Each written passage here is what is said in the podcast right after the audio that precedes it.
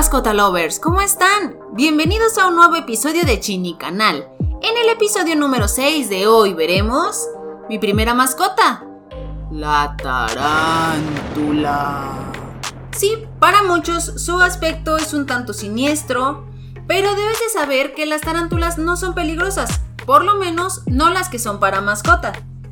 Sí, es cierto que una, tarántula puede morderte, puede aventarte sus pelitos urticantes o literal hay algunas tarántulas que para defenderse te avientan sus heces. Pero esto solamente llega a pasar cuando la manipulación es mucha y sobreestresas a la tarántula. El tiempo de vida de una tarántula va de los 20 a los 30 años. En cautiverio normalmente viven entre 6 y 14 años y aquí sí depende mucho del sexo que tenga. Si es macho, normalmente llegan alrededor de los 6-7 años. Si es hembra, alrededor de los 14 años.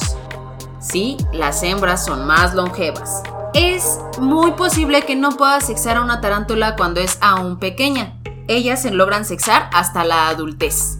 Lo mejor para una tarántula es que viva sola. Cuando tienes a macho y hembra, sí pueden reproducirse, pero por favor, esto déjaselo a los expertos. Nosotros solamente queremos tener una mascota, no usarla para otros fines. Si tú estás muy interesado en adquirir una tarántula como mascota, te voy a dar algunos tips de principiantes. Existen de dos tipos. Las arborícolas, que obviamente es, les tienden a estar en los árboles y trepar, y las terrestres, que solamente se guardan en como ciertas cuevitas. En la naturaleza obviamente hay ciertos lugares que tienen huecos y ellas ahí hacen su casa. Para las arborícolas, su terrario deberá de tener ramas y ser más alto que ancho. En las terrestres, por el contrario, debe de tener varias cuevas abajo y su terrario debe de ser más ancho que alto. Hay que colocar un bebedero porque ellas obviamente tienen que tomar agua. Es un bebedero así como el de los geckos. El siguiente tip que debes de tener en cuenta es que cuando veas a tu tarántula, a tu tarántula patas para arriba, es que, es que tienes que saber que va a mudar. Y sí, literal, mudan toda su piel. ¿Y qué pasa en esta muda? Bueno, si ellas tienen, por ejemplo, se les cayó un pedacito de la pata o se les cayó la patita, se vuelve a regenerar en esa siguiente muda. Es importante que cuando la tarántula mude no la toques, déjala ahí porque la puedes sobreestresar y aparte de estresarla puedes interrumpir esta muda, lo cual sí puede ser peligroso. Cuando vayas a adquirir a tu tarántula, obviamente trata de que sea obviamente en un criadero de tarántulas, revisa que esté completa. Debe de tener sus ocho patitas, sus dos pedipalpos. Los pedipalpos son estas como digamos micropatitas que tienen en la parte de enfrente que es la que ocupan para oler, cazar, para sentir las vibraciones y en los machos es con lo que copulan. Impresionante, ¿no?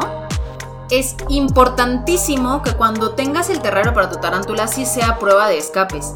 Las tarántulas son súper escapistas, entonces sí debes de controlar que tu terrario esté bien cerrado y que no pueda como empujarlo muy fácilmente. No queremos encontrar la tarántula, obviamente, o que alguien de nuestros familiares encuentre la tarántula y se lleve un súper sustazo, seamos honestos. La dieta de la tarántula es a base de insectos como grillos, cucarachas, gusanos, tenebres y sofobas.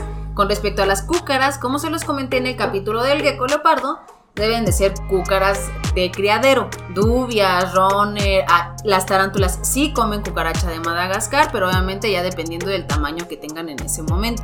Esta parte a lo mejor no es la más padre de todos, pero sí es importante que sepas que emocionalmente la tarántula no formará lazos contigo. Las tarántulas tienen una, una memoria a muy muy corto plazo, entonces literal, lo que hicieron el día de, de ayer para hoy ellas ya no lo reconocen. Entonces, cada día es nuevo para ellas, en el que aprenden cosas nuevas y así se repite, así como en la película de como si fuera la primera vez. Qué sad.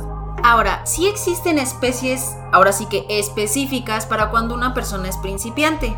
Ahora bien, existen especies sugeridas para las personas que son principiantes en adquirir una tarántula como mascota. Y les voy a decir su nombre pero no es, un, no, el no es el nombre común, es el nombre científico. Es importante que sepan que de estas se desprenden varias, varias, eh, varios tipos de tarántulas. Uno es la braquipelma, dos es la Tliltocatl, la gamóstola y la afonopelma. Sí, entiendo que haya ciertas dudas sobre, oye, pero ¿cuál es cada una? Y no sé qué. Realmente lo que yo les sugiero, digo, yo voy a subir a mis redes sociales, ya saben que me encuentran en Facebook e Instagram como Chini Canal. Voy a subir cuál es una especie, por ejemplo, de la braquipelma, de la de la gamóstola y de la fonopelma.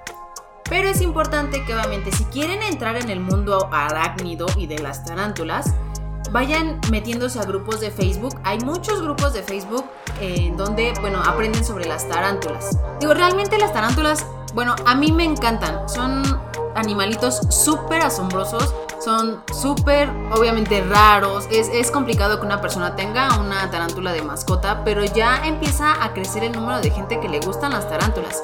Precisamente porque su mantenimiento, sus cuidados, no son tan complicados. Eh, entonces, sí, físicamente a lo mejor no serán un animalito como muy bonito, muy agraciado. Pero está padre, o sea, de verdad, cuando de repente las ves salir en su terrario y así, es, es padrísimo. O sea, son animales majestuosos. Bueno, ahora después de todo lo que les comenté de las tarántulas, ¿cuál es el costo inicial de tener una tarántula? Bueno, la tarántula más o menos nos empieza a costar alrededor de 150, 300 pesos. En eso empieza, dependiendo obviamente del tamaño en que la adquiramos, eh, la edad que tenga y todas estas cuestiones. Traten de tener una tarántula desde pequeña para que ella se acostumbre a ustedes y ustedes a ella. Su terrario sí se recomienda que sea de vidrio, obviamente alto o ancho, dependiendo de si es arborícola o terrestre.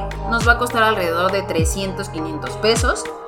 De hecho, hay, en un grupo de Facebook de tarántulas hay un chavo que hace unos terrarios padrísimos con este con vidrio y están padrísimos, ¿eh? El sustrato, pues aquí sí yo puse el cocopit. Recuerden que es una mezcla de corteza de coco con pit moss, que cuesta 85. Es una bolsa bastante grande, entonces nos sirve bastante bien. Un bebedero que nos sale en 35 pesos sus cuevitas para esconderse o, puede ser por ejemplo el mangle, con ese le armamos las cuevitas, 200 pesos. Ramas, en caso de que la, nuestra tarántula sea arborícola, esos esas ramas nos pueden salir gratis, obviamente hay que limpiarlas bien, hervirlas en agua y todas estas cuestiones. Las, las, podemos conseguir en un parque. El botecito de grillo, recuerden, nos cuesta 25 pesos. Tiene aproximadamente 80 grillos. Las cúcaras nos cuesta el ciento más o menos 120. A lo mejor aquí sí les recomendaría un bote más pequeño porque la tarántula no come diario. Si llega a comer diario, come una o máximo dos. El atomizador, 25 pesos para obviamente tenerlos en cierto grado de humedad y que no sea totalmente seco su, su ambiente. Igual, por ejemplo, cuando tenemos una tarántula pequeñita que nos mide un centímetro o dos, ahí sí es conveniente el atomizador porque le, ponemos con el atomizador unas gotitas en una de las paredes de donde la tengamos en ese momento. Cuando una tarántula es muy pequeñita no puede estar en un terrario de 40 litros. Está normalmente como en un topercito, en estos vasitos desechables chiquititos. Entonces, en una de las paredes rociamos tantita agua para que de ahí ella se hidrate. Y pues bueno, llegamos al final de nuestro podcast. Recuerda que las tarántulas son mascotas que no debes de manipular muy seguido. Ten en cuenta esto antes de tomar la decisión y que sea porque las tarántulas en verdad te gustan y no porque sea alguna moda o por alguna situación pasajera que mi novio, que mi novio le gustan las tarántulas y pues tengo una. No, por favor. En verdad son encantadoras las tarántulas pero también debes de saber que no son para todos. Bueno, queridos mascota lovers, esto fue todo por hoy. Espero que les haya gustado el episodio y recuerden que si les gustó me ayudan muchísimo compartiendo para llegar a todos los interesados en tener mascotas. Síganos en nuestras redes sociales. En Facebook e Instagram nos encuentras como Chini Canal. Nos escuchamos la siguiente semana. ¡Chao!